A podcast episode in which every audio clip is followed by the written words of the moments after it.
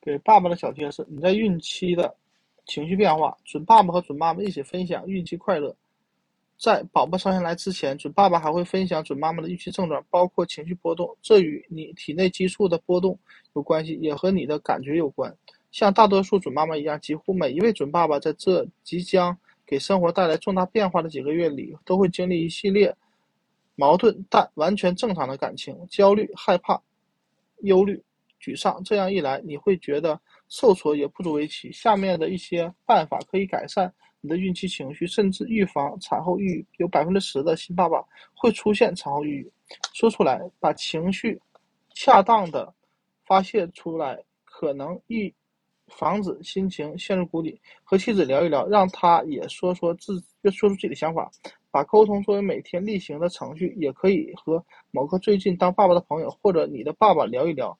或尝试从网上找到出口，去为新爸爸开设的论坛看看。运动没什么比加快脉搏跳动更能改善心情的。运动不仅可以改善情绪，也可以让你的身体分泌内啡肽，并持续一段时间。尽量忙碌起来，为宝宝的到来做好准备。每天投入大量的精力来迎接宝宝的准备工作中，你会发现进入照顾宝宝的状态会让自己精神振作。戒掉不良习惯。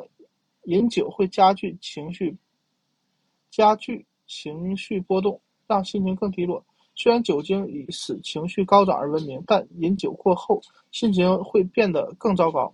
这就解释了为什么酒后第二天早晨永远不会像头天晚上那样高兴。俗话说“借酒消愁愁更愁”，这永远只是逃避现实的一种办法。其他成瘾性药物也是如此。健康饮食。像你身边的准妈妈一样，健康饮食保证血糖平稳，也有助于缓解情绪波动。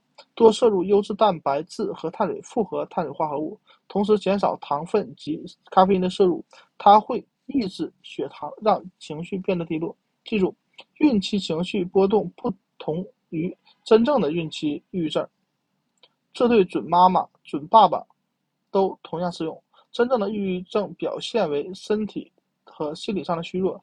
也表现在人际关系上，会影响睡眠、饮食、正常行为能力、工作、社交，让你无法享受生活中让人激动和开心的变化。但是研究也证实，准妈妈、准爸爸的抑郁症会影响宝宝的健康。如果你出现了抑郁症的症状，特别是经常想发脾气，或者有使用暴力的念头，请立即向医生或心理治疗师寻求专业的帮助。